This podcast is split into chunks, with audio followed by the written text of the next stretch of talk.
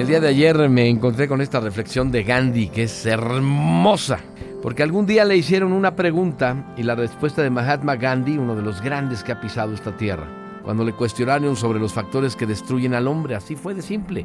¿Qué opina? ¿Por qué el hombre se destruye? ¿Qué factores influyen para que el hombre se venga a menos? Gandhi contestó, hay siete elementos. La política sin principios, el placer sin compromiso, la riqueza sin trabajo, la sabiduría sin carácter, los negocios sin ninguna moral, la ciencia sin humanidad. Y la oración sin caridad.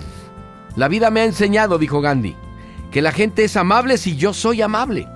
Que las personas están tristes si yo estoy triste, que todos me quieren si yo los quiero, que todos son malos si yo los odio, que hay caras sonrientes si yo les sonrío, que hay caras amargas si yo estoy amargado, que el mundo está feliz si yo estoy feliz, que la gente se enojona si yo soy enojón, que las personas son agradecidas si yo soy agradecido, y si soy agresivo, la gente es agresiva. ¿Por qué? Porque la vida es como un espejo. Si yo sonrío, el espejo me devuelve la sonrisa.